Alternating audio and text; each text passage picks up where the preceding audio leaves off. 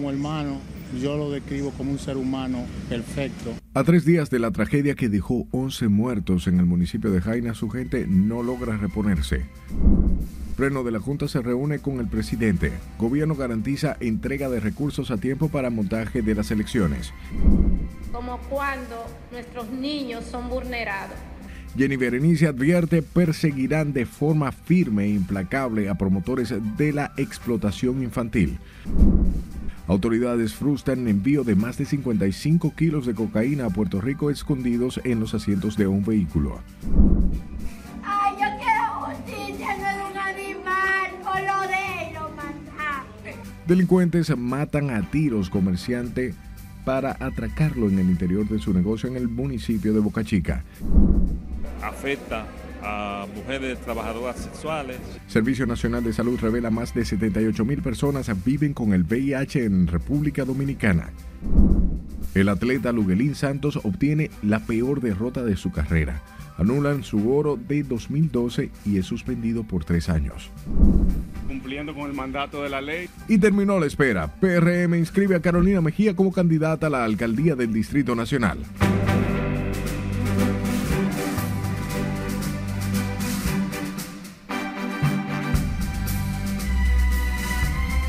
Buenas noches y bienvenidos. Hora de informarse. En este primero de diciembre, aquí en la Red Nacional de Noticias, le damos la formal bienvenida a la Navidad, esperando que la población pueda festejar en unión familiar, manteniendo la prudencia y el comedimiento para que podamos disfrutar juntos a nuestros seres queridos más allá de las Navidades. De inmediato comenzamos y lo hacemos en el municipio de Boca Chica, donde familiares de un comerciante ultimado a tiros en medio de un atraco en el sector Andrés piden a las autoridades agilizar las investigaciones en torno al caso tras deplorar que la policía ha sido negligente al dar con el paradero de los malhechores. Jesús Camilo tiene el reporte en directo. Adelante. Buenas noches. Muchas gracias, buenas noches. Familiares de la víctima apelan a la justicia divina ante la lentitud que según explicaron ha mostrado la policía para investigar el caso. Al menos siete impactos de bala fueron detonados por seis antisociales en medio de un asalto al colmado El Tamarindo en Andrés Poca Chica. Uno de ellos alcanzó en la cabeza al propietario del negocio, Ramón Jaques Mosquea, de 48 años de edad, quien falleció al instante. La esposa de la víctima narra que los asaltantes se presentaron al negocio con pistola en mano a bordo de tres motocicletas a eso de las 10 de la noche del pasado miércoles, propinando el disparo mortal a su esposo y ella se salvó de dos disparos que le hicieran. Mi esposo estaba acá. Yo estaba aquí sentada con mi cuñado y ellos entran, cuando ellos entran por esa puerta, ellos soban de una vez. Encañonan el hijo mío con, con una pistola y le ponen un cuchillo aquí. El hijo mío entra, le busca una funda rápido y le dice, llévense todo, pero no nos maten. Fue un hombre intachable, siempre de trabajo, fajador, su familia, buen vecino, un buen amigo, un hermano, solidario. Con todo el mundo compartía con los niños, con los viejos, con todo. No, yo vine a comprar la cena y cuando yo llegué a mi casa, mi, mi niña viene atrás de mí y me dice, mami, mami, están como están atracando a Ramón. Cuando yo me devuelvo huyendo para atrás, ahí veo al tipo tirándole tiro a la vecina. Entonces yo comencé a llamar, ya, eh, llaman a la policía, llamen al 911 y voceando auxilio, auxilio, que están atracando a Ramón. En el hecho también resultó herida esta joven, cuando pedía auxilio por su vecino Ramón y familia. Como yo lo vi, yo voceé, como para que ella se despistara. Y ahí ella se, como que se agachó, no sé, pues eso fue como el mismo Dios, porque yo no la vi, pero ella estaba ahí. Y el atracador no la vio, gracias a Dios, pero ella estaba ahí. Y ahí fue que en medio cuando yo el atracador. En medio del clamor para que se haga justicia, deploran que la policía ha sido negligente en las investigaciones, ya que a varios días del hecho no han sido apresados ninguno de los antisociales. Se haga justicia. Él era un hombre muy bueno, un hombre servicial, trabajador.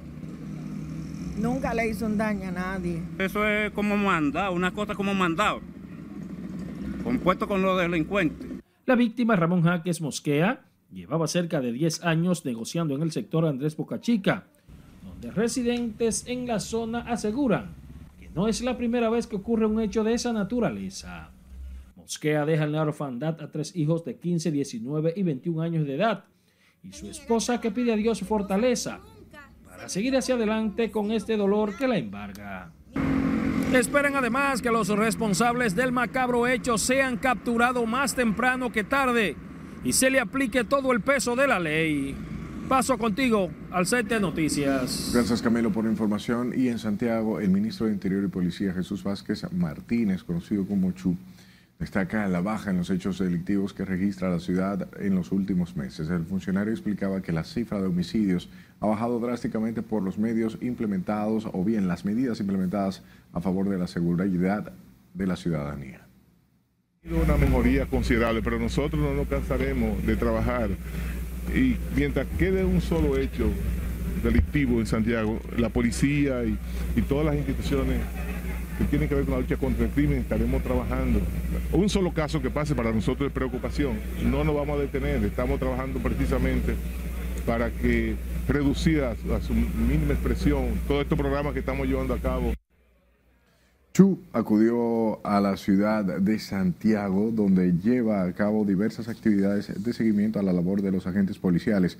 Asimismo, el servidor público destaca los ingresos que están recibiendo los agentes de la policía a través del salario que ha impactado en la mejoría de la seguridad.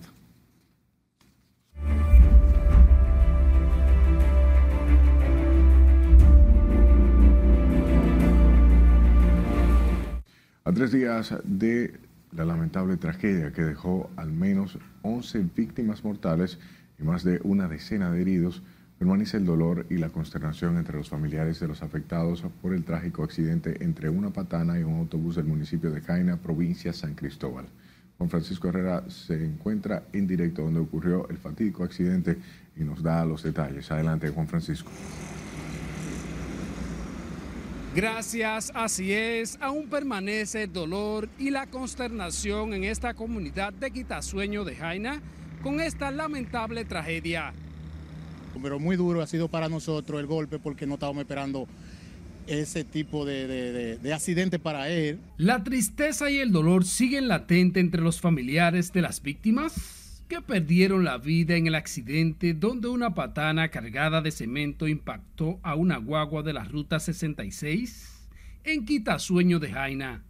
Justamente hoy fueron sepultados los restos de la última víctima hallada en el lugar, el chofer Uris Méndez de 47 años. Su cuerpo fue ubicado gracias a una retroexcavadora.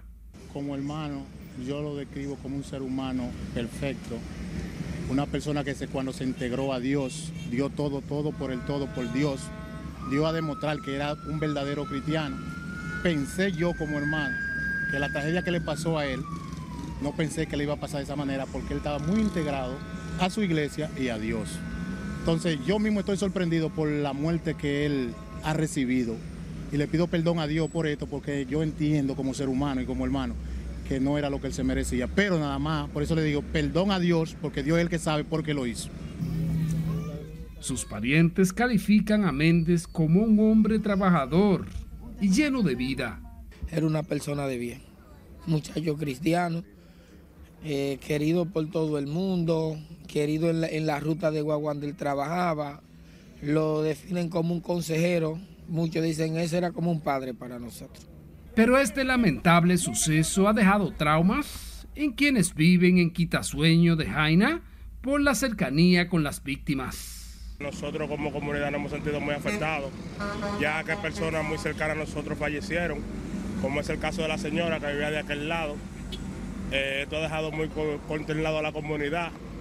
Ahorita se ve el vivo ejemplo de cómo había unos reporteros ahí y casi un camión se lo lleva porque la imprudencia que hay aquí en esta zona con esos camiones terribles. Por eso exigen a las autoridades reconstruir ese tramo carretero en Jaina para evitar otra tragedia. Y desde hace mucho tiempo estamos atravesando por esta situación que a cada momento los accidentes que vienen por aquí vienen a para aquí. Nosotros mismos ahora estamos eh, eh, esperanzados que la, ustedes nos pongan un, granito de arena. Mire, nosotros tenemos todos esos niños, los transeúntes, corren mucho riesgo caminando en la carretera. Los residentes de Quitasueño de Jaina también demandan la construcción de un puente peatonal y el saneamiento de la cañada ante que ocurra otro accidente mortal. Familiares de las víctimas y quienes viven aquí en Quitasueño de Jaina piden a las autoridades tomar medidas para evitar otra tragedia como esta. Vuelvo contigo. Gracias, Juan Francisco. Y representantes de medios de comunicación casi son arrollados por un camión en el mismo punto del fatal accidente que cobró la vida de unas 11 personas en Jaina. Los periodistas, reporteros gráficos y choferes se llevaron tremendo susto cuando un camión blanco tuvo que maniobrar el vehículo pesado para no perder el control. Estuvimos a punto de ser impactados por una patana cuyo conductor venía en ese momento hablando por teléfono y tuvo que maniobrar fuertemente para no chocarnos a nosotros. Y en ese momento todos nos pusimos fríos pensando que de cubrir las noticias podríamos nosotros eh, pasar a ser parte de ellas. Una, un cabezote, una patana blanca, eh, venía deslizándose y muestra están la huella que están ahí en la, en la talvia y pasamos un susto porque sentimos que nuestra vida corrió peligro por la imprudencia que llevaba ese chofer. Sobre la peligrosidad en el tramo carretero ha cobrado la vida de decenas de personas en los últimos días. Fue comprobada por los representantes de los medios de comunicación, ya que muchos de ellos salieron corriendo al ver sus vidas amenazadas. De su lado, el conductor de La Patana que impactó el autobús en Quita Sueño de Jaina, provincia de San Cristóbal, dio negativo a la prueba de alcohol, confirmó la Dirección de Seguridad de Tránsito y Transporte Terrestre. Camilo Confesor Terrero, de 36 años, está detenido en la Dirección Regional de la Policía Nacional de San Cristóbal a la espera de que el Ministerio Público solicite la medida de coerción. Se recuerda que Confesor Terrero estuvo detenido primero en la casa del conductor en Santo Domingo. Y la República Dominicana continúa posicionada como uno de los países del mundo con mayor tasa de muertes por siniestros viales. Precisamente en la madrugada de este viernes, la avenida Luperón en Santo Domingo fue el nuevo escenario donde ocurrió un accidente de tránsito que involucró a dos vehículos pesados sin que se reportaran víctimas. Liliani Martínez con más información. Nueva vez se repiten las imágenes de las escenas que de forma frecuente dejan las colisiones entre vehículos que transitan en las calles y avenidas del país. En esta ocasión se trata del impacto entre dos camiones de carga pesada en la crucial avenida Luperón a la altura de la calle Guarocuya del Distrito Nacional. Aunque el reciente siniestro ocurrido en la madrugada solo dejó daños materiales, trae a la memoria las miles de personas que han perecido y otras que han resultado con heridas permanentes a causa de otros fatales choques.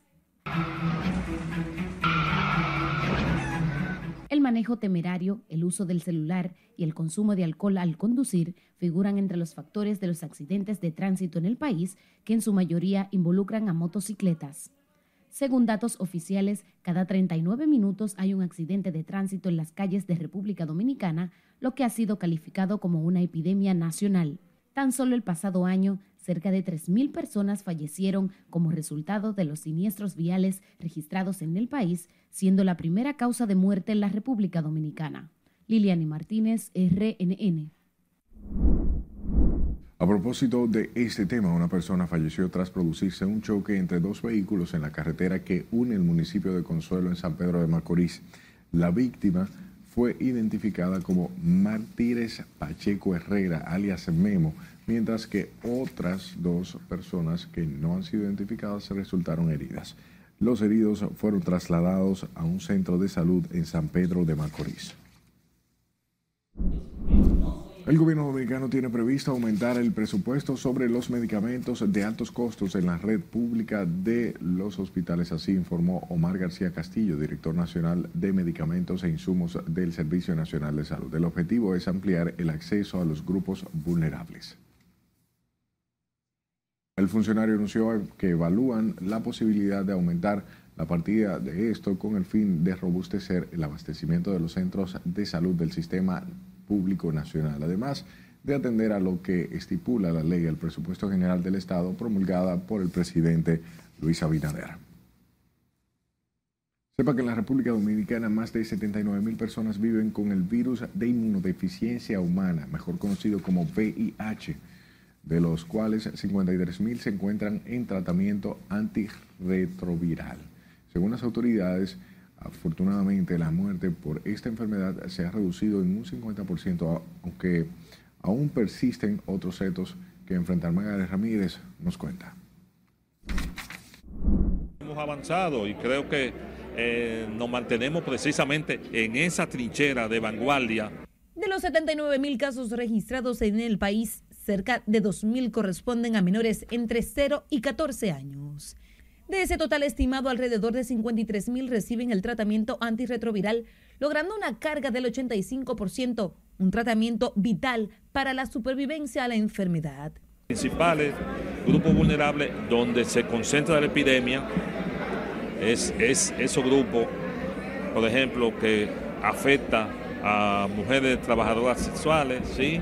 a migrantes, principalmente migrantes haitianos, eh, hombres que tienen sexo con hombres y personas transgéneros. La inversión sube con un presupuesto protegido a prácticamente 1.7 mil millones de pesos, el cual no debe, eh, nunca se ha tocado para otra cosa, es un presupuesto protegido por la DIGEPRES. Los datos estatales registran un descenso en los contagios y una baja importante en la muerte por VIH y SIDA que ronda el 50%. Se han reducido las muertes por VIH en un 50% en los últimos tiempos hay una reducción de muerte en el país. Esto se debe a que el gobierno entrega los medicamentos antirretrovirales a toda la persona que lo necesita de manera gratuita en 50 unidades de atención integral. Cuando hablamos de las nuevas infecciones por VIH, o sea, cómo anda la gente infectándose, ha habido una disminución de nuevas infecciones en menos de un 7%. Pese a los avances en materia de protección de estos grupos vulnerables, según las organizaciones que trabajan con este segmento de la población, persiste en la sociedad la discriminación. Las personas viviendo con VIH todavía siguen siendo discriminadas y sacadas de sus empleos, lo cual afecta mucho su condición de vida en la parte que tiene que ver económicamente. Las personas que vivimos con VIH nosotros no, no solamente somos pastillas. A propósito, este viernes se conmemora el Día Mundial del SIDA este año, el Programa Conjunto de las Naciones Unidas ha puesto el lema que lideren las comunidades con el objetivo de hacer un llamado a la acción para apoyar e impulsar a las comunidades a desarrollar liderazgo a favor de la eliminación del VIH en todos los países. Margaret Ramírez, RNN. Noticias RNN se une a la campaña de las autoridades para concientizar a la población a propósito de que este primero de diciembre se conmemora el Día Mundial de la Lucha contra el SIDA y respuesta al VIH. La meta del país es que los pacientes positivos con VIH mantengan la carga del virus en niveles que pierdan la capacidad de transmisión. Asimismo, que en el 2030 no tengamos nuevos casos de infección por VIH y evitar que los pacientes positivos avancen a desarrollar el SIDA. Tengo entendido que tiene mucho conocimiento en términos de América Latina. Vamos a nuestro primer corte de la noche. Al regreso le contamos qué opinan los legisladores del nuevo embajador estadounidense en el país. Además, precios de los combustibles se mantendrán estables esta semana. Y en las económicas, los bancos comerciales otorgan la mayoría de los préstamos a los hogares, empresas y exportadores. Ya regresamos.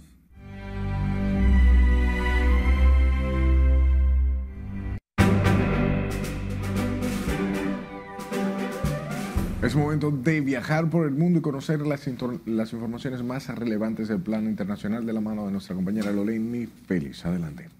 Los combates retomaron este viernes en la franja de Gaza, inmediatamente después del vencimiento de una tregua de una semana entre Israel y Hamas, con cerca de 30 muertos palestinos por el momento, según las autoridades del movimiento islamista en el enclave.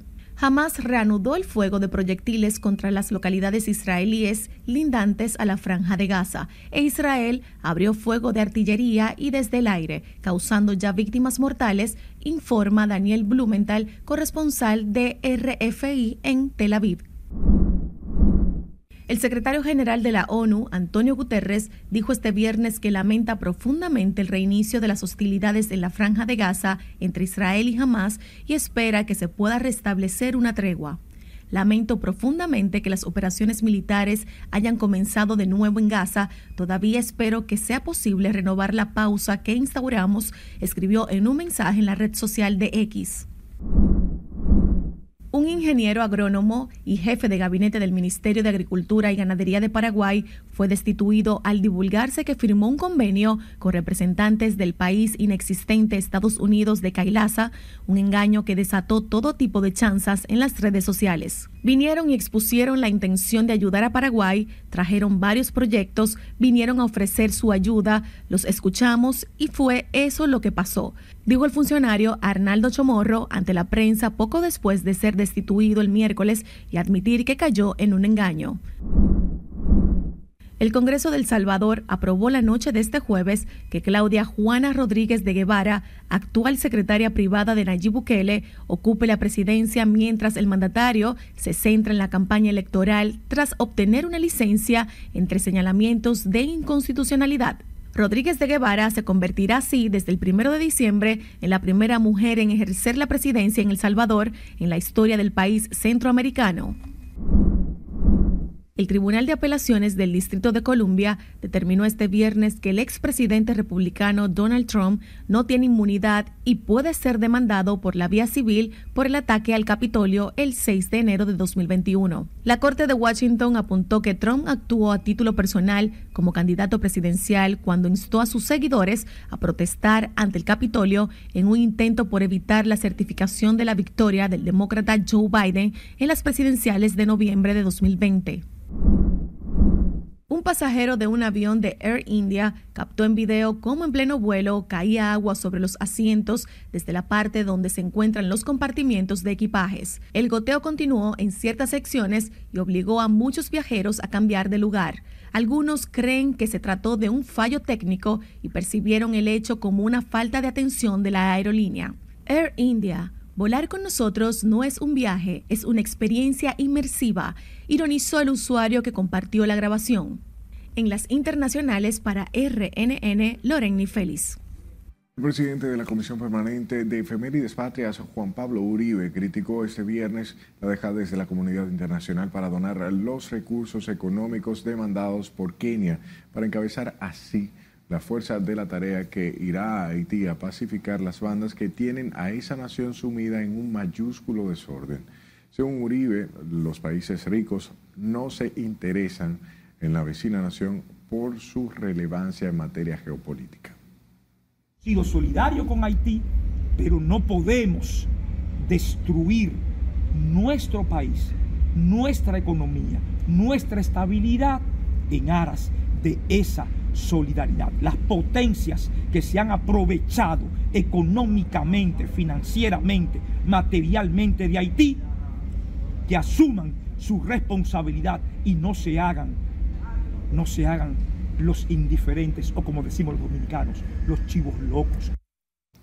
El funcionario habló del tema previo a depositar una ofrenda floral en el Panteón, en el Panteón Nacional por el 202 aniversario de la independencia efímera del 1821, liderada por José Núñez de Cáceres y que se extendió hasta el 9 de febrero de 1822.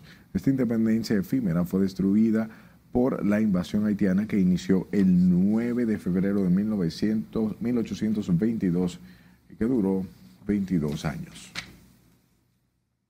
Senadores y diputados saludaron la nominación de un nuevo embajador de Estados Unidos para la República Dominicana, pero esperan que venga a florecer las relaciones bilaterales y no a intentar dominar la agenda nacional. Nelson Mateo, con estos detalles. Y la posición nuestra es la nuestra como país soberano. En el Congreso Nacional esperan que sus homólogos norteamericanos ratifiquen al financista de ascendencia boricua Juan Carlos Iturregi como nuevo representante de Estados Unidos en República Dominicana. Y aunque saludan la nominación hecha por el presidente Joe Biden, esperan que Iturregi llegue al país asumiendo un perfil prudente. Un comportamiento de cooperación, porque este es un país libre y soberano, que no vamos a aceptar ninguna intromisión. Entonces, él va a venir a, cumplir un papel de embajador eh, eh, eh, diplomáticamente. La nominación de Juan Carlos a casi tres años sin embajador estadounidense en el país ponen alerta a muchos legisladores sobre el tema haitiano. La República Dominicana está decidida a defender su soberanía en el terreno que las circunstancias lo demanden por un problema eh, migratorio. Nosotros eh, tenemos el, el, gobierno dominicano, se ha manejado excelentemente con la posición de Haití, que el problema de Haití es de Haití.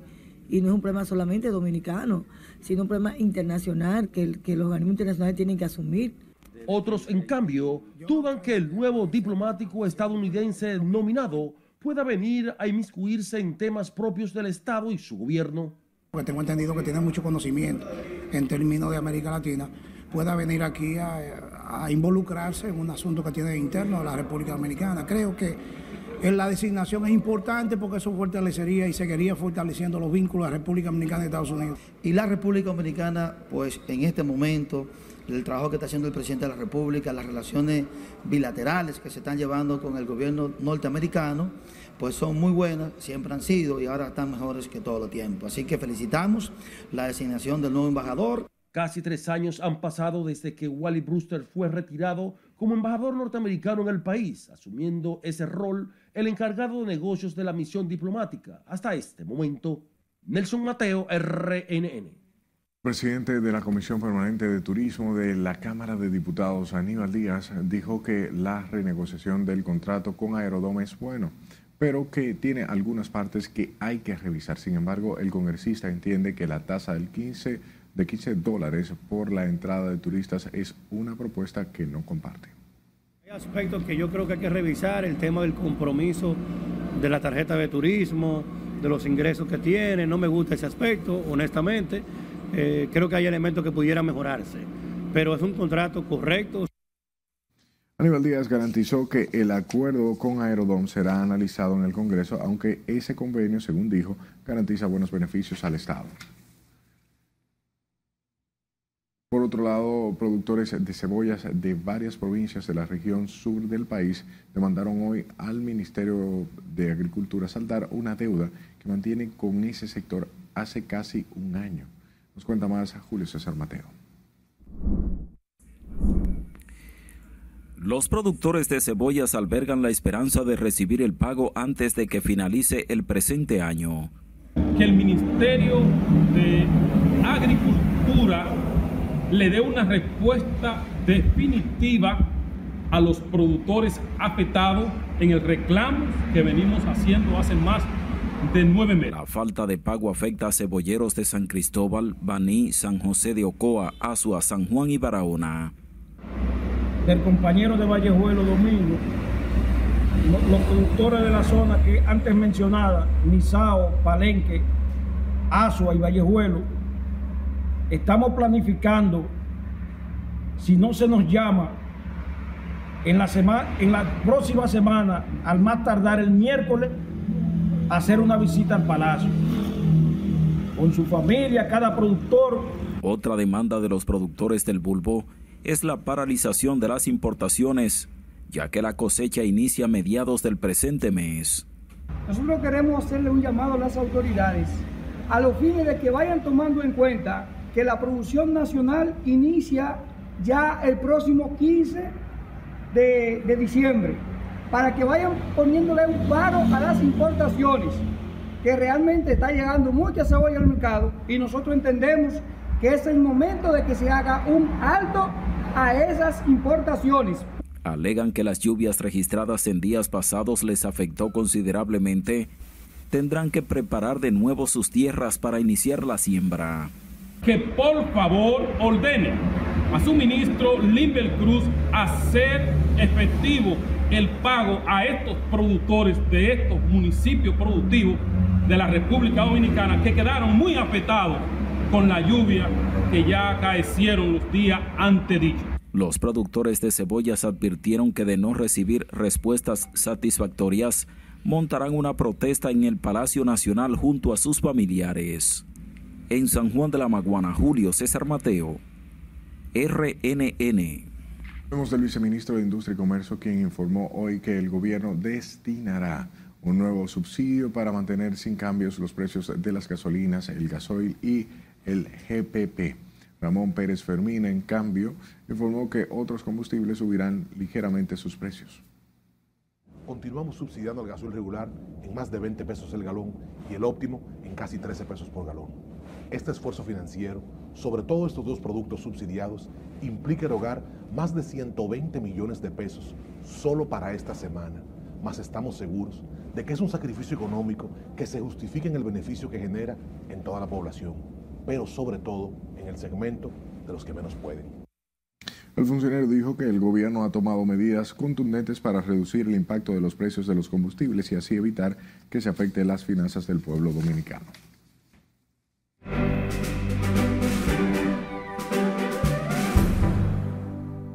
A quienes la banca comercial le otorga la mayoría de los créditos y que los dominicanos en el exterior podrán traer a sus familiares exonerados de impuestos hasta el 15 de enero. Más informaciones con Martín Adames. Adelante. Gracias y buenas noches. La banca comercial otorgó este año unos 85 mil préstamos hipotecarios por un monto de 220 mil millones de pesos, convirtiendo a los hogares en los préstamos de mayoría en el sector de la banca comercial. El crédito que otorga la banca múltiple al sector privado se distribuye de forma balanceada entre empresas y hogares, lo cuales concentran el 57 y el 43% de esa cartera, respectivamente, reveló la Asociación de Bancos Múltiples de la República Dominicana. Un ejemplo de ello son el desembolso de unos 85 mil créditos hipotecarios que implican unos 220 mil millones de pesos para la construcción, remozamiento de unidades habitacionales en todo el país.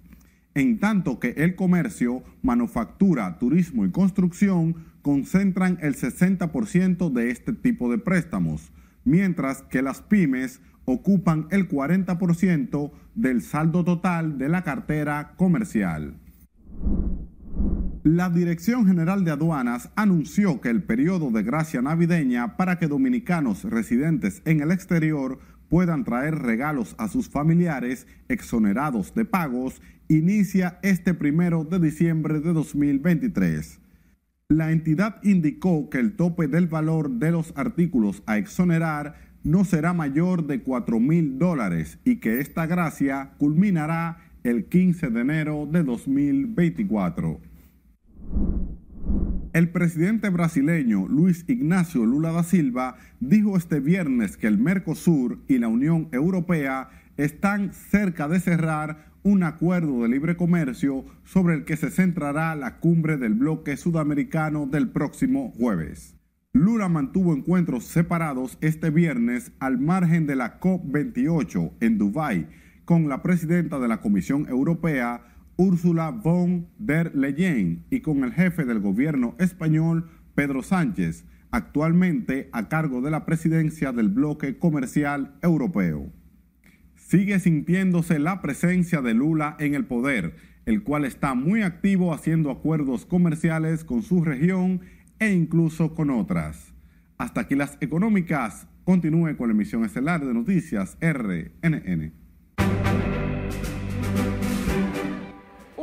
Eje estratégico de primer orden es la protección a nuestros niños, niñas y adolescentes. Volvemos a comerciales cuando estemos de vuelta. Autoridades aseguran perseguirán a promotores de explotación infantil. Además, el PRM inscribió este viernes las candidaturas municipales en el Distrito Nacional. Entérese de cómo andarán las condiciones del tiempo para este fin de semana. Esta es la emisión estelar de Noticias RNN. No le cambie.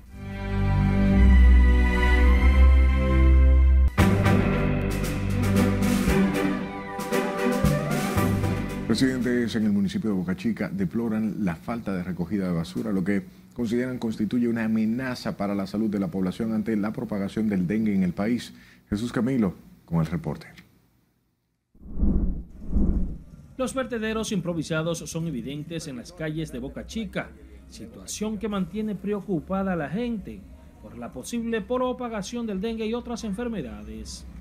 Aseguran que la falta de higiene en el municipio atenta contra la salud de la gente. Esto, eh, esto es una cosa que el síndico aquí no ha hecho trabajo. Y esa es su función de hacer, de hacer el trabajo. de la basura y no lo ha hecho. A la gente, la basura aquí está afectando el medio ambiente y todas las cosas. Otras problemáticas que aquejan a la comunidad es la falta de ornato, bacheo de sus calles, remozamiento de aceras y contenes, entre otros trabajos pendientes. Realmente yo entiendo que a nuestro eh, alcalde, ingeniero Fermín Brito, le ha faltado voluntad política y social para higienizar a Boca Chica y en una ocasión me entrevisté con él y le dije que realmente este pueblo lo, eligió a él para que resolviera su problema. Criticaron además que la insalubridad en Boca Chica ha mermado el turismo, reflejado esto en la disminución de bañistas que acuden a la playa, así como la reducción de visitantes extranjeros. Jesús Camilo RNN. La República Dominicana ingresó este viernes al Grupo de Acción Regional de las Américas para la prevención de explotación infantil en viajes y turismo. Y como nos cuenta nuestra compañera Liliana Martínez, en el marco del acuerdo de las autoridades se dieron advertencias de que serán perseguidos aquellas personas que visitan el país e incurran en delitos sociales contra niños y adolescentes. Nuestro país no quiere ese tipo de turismo en la República Dominicana. La República Dominicana se convierte en el vigésimo quinto país que se une al organismo que busca detener los abusos sexuales contra los niños y adolescentes en el sector turístico. Con estas contundentes palabras, el ministro de Turismo David Collado selló el compromiso en proteger la integridad de los menores en la industria del turismo. A los hombres y mujeres que quieran venir a la República Dominicana abusar de nuestros niños, niñas y adolescentes que no vengan a la República Dominicana. La iniciativa para mitigar los riesgos de delitos contra menores de edad en el turismo también es respaldada por la directora de persecución del Ministerio Público, quien advirtió la persecución y castigo de los pedófilos. Un caso lacera tanto el alma como cuando nuestros niños son vulnerados, sobre todo porque la mayor población establecen los indicadores son niños en condiciones de vulnerabilidad. Protegerlos no es un trabajo de relaciones públicas. Protegerlo es una obligación. La firma del ingreso de la República Dominicana al denominado GARA fue suscrito por el ministro Collado y su homóloga de Paraguay país que ostenta la Secretaría General del organismo internacional ante la presencia de la primera dama Raquel Arbaje. Es un problema de deconstrucción de una cultura. Hemos tenido que afrontar la, o sea, cómo una niña no se una a un hombre mayor. Cómo enseñar a un niño que nadie puede tocarte. Conforme al derecho internacional, debe combatirse sin reservas con la cooperación de todos los estados interesados y sancionarse con el mayor rigor en las legislaciones nacionales de los países visitados. Sosúa y la ciudad colonial serán las primeras zonas turísticas intervenidas para detener a quienes incurran en delitos sexuales contra menores. Liliani Martínez, RNN. Hablemos del segundo juzgado de la instrucción de Santo Domingo, quienes dictaron un auto de apertura a juicio en contra de Miguel Arturo López, conocido como Miki López, y otras personas señaladas como integrantes de una red dedicada al lavado de activos producto del narcotráfico. La decisión fue tomada por la magistrada Cindy Lizardo, quien preside este tribunal en contra de López, de sus hijos José Miguel y Miguel Arturo López, así como también en contra de Ada Marí Pilarte, hermana de la diputada Rosa Pilarte. La Procuraduría informó en un comunicado que en el proceso también fueron admitidas varias empresas que habrían sido utilizadas como medios para lavado de activos provenientes del narcotráfico. Paralelo a esto, agentes de la Dirección Nacional de Control de Drogas incautaron 61 paquetes de cocaína en una operación de inspección realizada a decenas de vehículos que serían embarcados en el ferries del Caribe hacia la vecina isla de Puerto Rico. Estos operativos se desarrollaron en el puerto de Santo Domingo, donde los agentes actuantes, apoyados por unidades caninas, intervinieron un vehículo tipo van en el área de inspección de aduanas de la terminal, en cuyo interior detectaron sustancias extrañas. Por el caso, las autoridades arrestaron a un joven de 23 años de nacionalidad dominicana y con residencia en Puerto Rico, quien será puesto a disposición de la justicia en las próximas horas para los fines correspondientes. Y la vicepresidenta Raquel Peña encabezó este viernes la tercera sesión de evaluación de los aspirantes a ocupar un puesto en el Tribunal Constitucional de las cinco vacantes que se presentarán a partir del 27 de diciembre. La inhibición de los jueces fue uno de los temas abordados por los consejeros en esta ronda de preguntas que llevó a la procuradora Miriam Germán a insistir en uno de los postulantes porque su respuesta fue ambigua. El juez constitucional tiene que comprender tres cosas. Primero, su límite competencial. Segundo, su límite de procedimiento. Y tercero, su límite de interpretación. Y todas... El Tribunal Constitucional pues, nos ha aclarado a nosotros los jueces el tema del tercer adquiriente de buena fe, que no está contemplado en la ley 10805 y que nosotros teníamos un, efecto, eh, digamos, eh, contradictorio y hasta cierto punto ambivalente en lo que era el punto de partida del, del tercer adquiriente de buena fe de cara a la publicidad. Los primeros magistrados en ser entrevistados fueron cuestionados sobre las características que debe tener un juez constitucional, el derecho de la propiedad intelectual, la ley de extinción de dominio y la corrupción.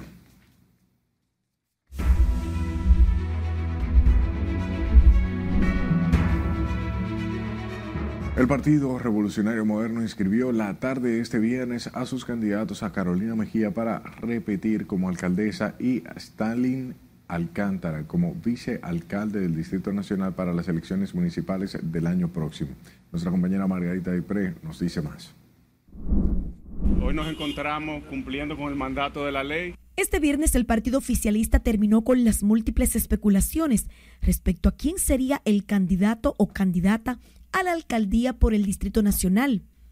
La comisión PRMista encabezada por Fellito Suberví, presidente del PRM en el Distrito Nacional, explicó que cumplieron con el mandato que establece la ley de inscribir sus candidatos a nivel municipal. Inscribiendo las candidaturas a la alcaldía y a la vicealcaldía del Distrito Nacional, como corresponde, conjuntamente con todos los candidatos a las diferentes regidurías de las diferentes circunscripciones.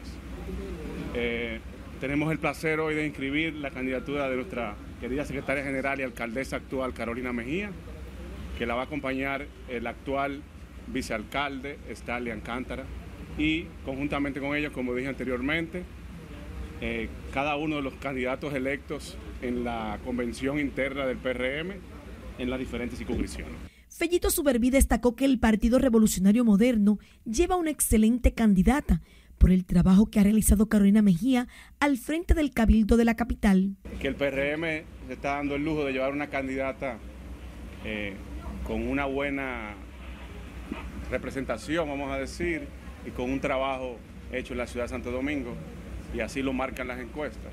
Eh, yo lo que creo que debemos seguir trabajando en ese norte para seguir mejorando los números. El partido de gobierno llevará la misma fórmula que presentó en las elecciones del año 2020 y esperan obtener los mismos resultados. Ahora toca esperar que el PRM defina las candidaturas a la senaduría en el Distrito Nacional y otras demarcaciones del país. A la Junta del Distrito acudieron además el presidente del PRM, Ignacio Paliza, el dirigente Eduardo Sanz Lobatón, así como colaboradores de la alcaldesa Carolina Mejía, Margarita Dipré, RNN. El Pleno de la Junta Central se reunió con el presidente Luis Abinader para abordar el tema del voto en el exterior y el presupuesto de 2024 a propósito del proceso electoral del año próximo. El presidente del órgano electoral, Román Jaques, estuvo acompañado de los miembros Rafael Vallejo Santelices, Dolores Fernández, Patricia Lorenzo Paniagua y Rafael Samir Chami Isa. En tanto que el presidente de la República le acompañó en la reunión al ministro de la Presidencia, Joel Santos.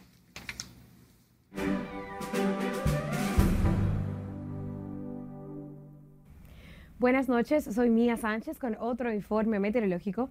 Para este fin de semana, condiciones de nubosidad aislada a medio nublado en ocasiones y las temperaturas más agradables predominarán sobre la isla. También los campos nubosos remanentes de un disipado sistema frontal y una débil vaguada en los niveles bajos de la troposfera inducirán chubascos pasajeros hacia localidades de las vertientes norte-noreste la llanura oriental y también la cordillera central. En cuanto a las temperaturas, permanecerán frescas en los sistemas montañosos y agradables en las costas durante la noche y también en la madrugada. Eso concluye el informe meteorológico. Te recomendamos seguir los pronósticos del tiempo en nuestras redes sociales y continuar con la emisión estelar de Noticias RNN.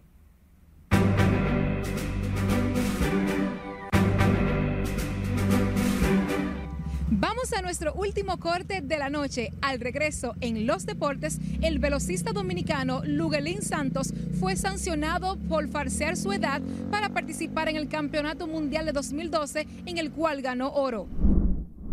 Además, contaremos los detalles y cómo andan los fanáticos previo al concierto esta noche de Eladio Carrión. Ya volvemos.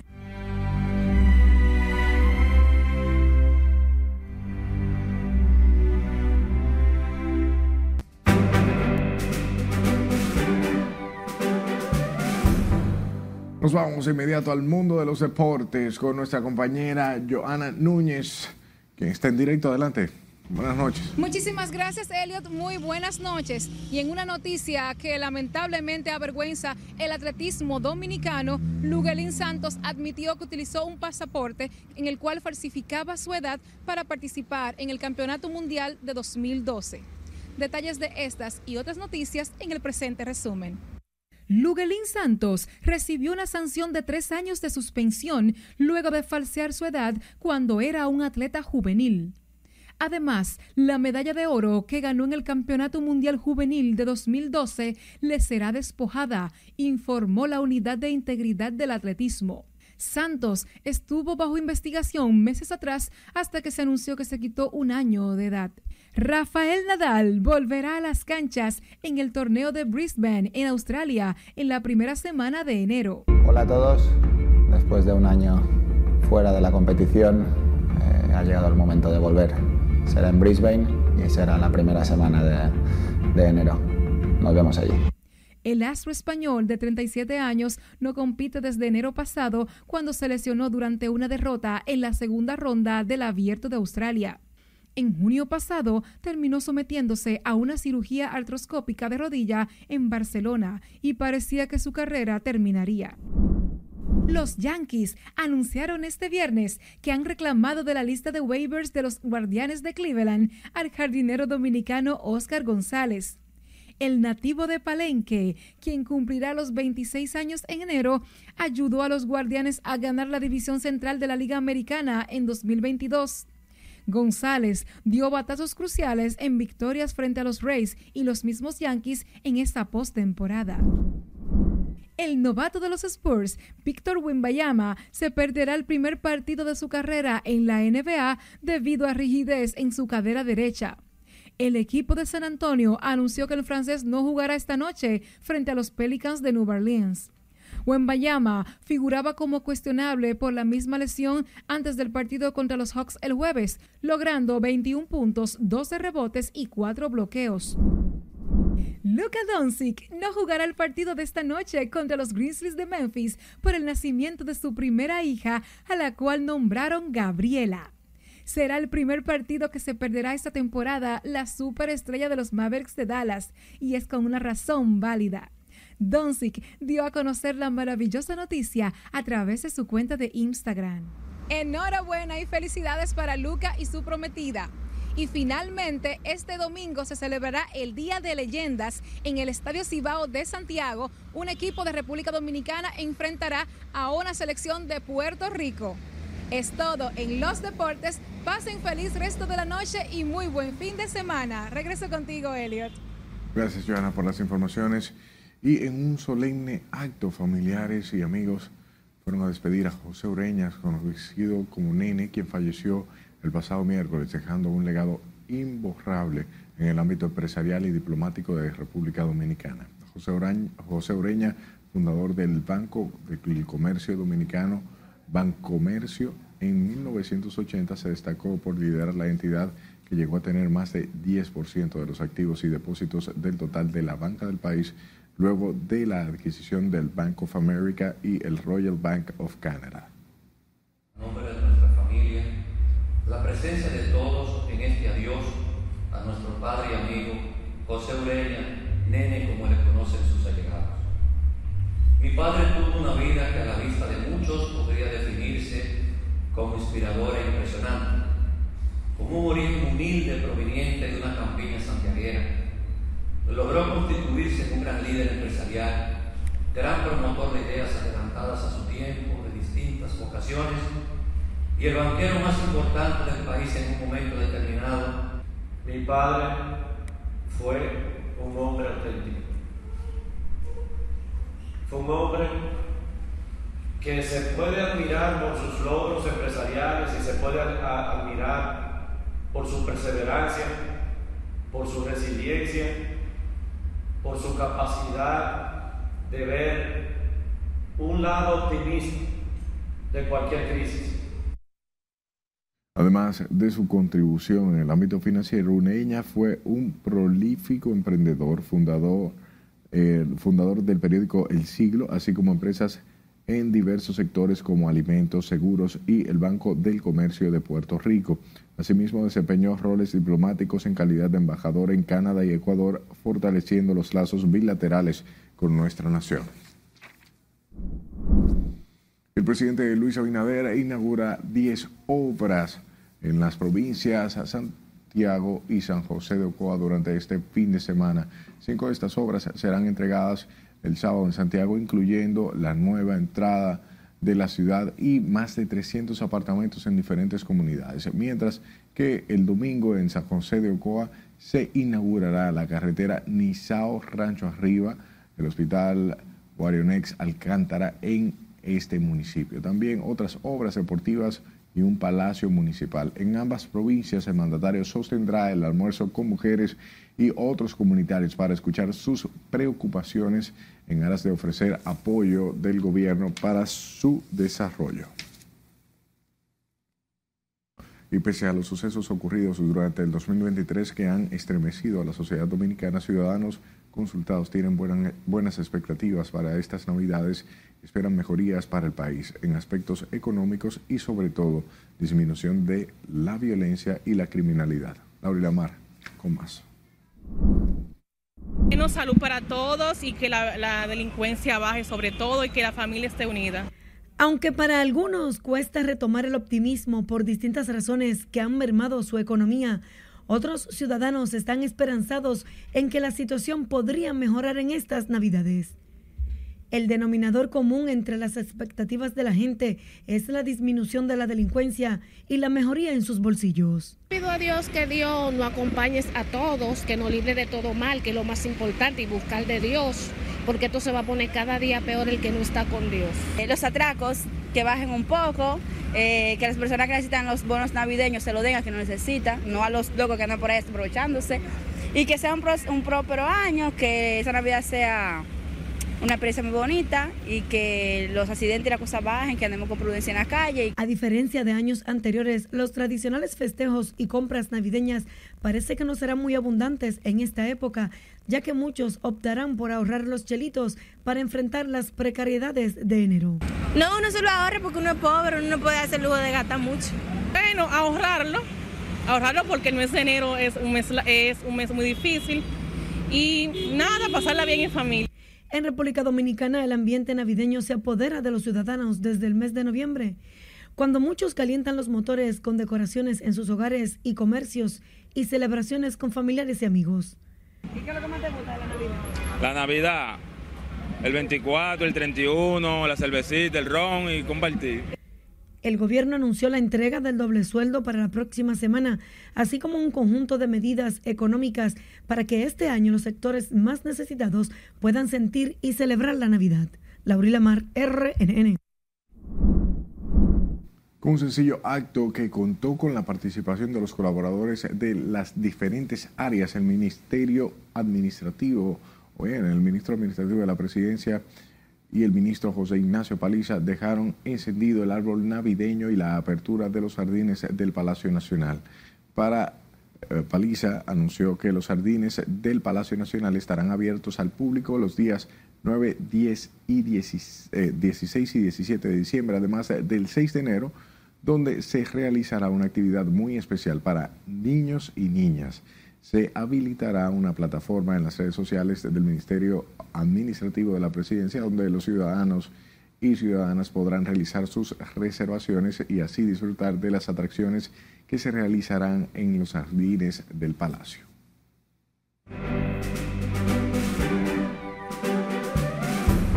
Eladio Carrión estará esta noche en concierto en el país. Nuestra compañera Bonnie Núñez está en directo desde el Palacio de los Deportes. Buenas noches.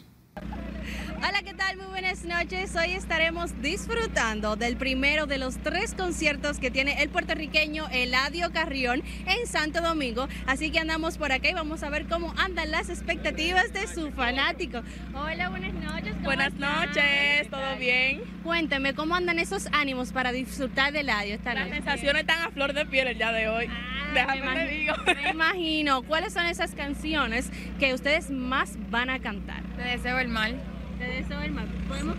Mm. Obviamente excited. Acabamos de aterrizar de, de Florida ahorita, entonces ya está bonita la cosa. Yo creo que lo va a traer de la amenaza. Me interesa que lo traiga. Y ya. ¿Y a Toquicha? ¿Tú crees que la va a traer? ¿A Toquicha? No sé, en verdad. Puede ser. Yo no sé, yo no sé cuál va a venir, pero yo quiero que venga Mike Tower para acá para que, para que nos cante. traiga muchos artistas y que la pasemos bien. Si trajo Arcángel está todo bien. Vine por eso. Qué bueno, pues que disfrutes de la noche. Gracias. Gracias. Bye bye. Gracias.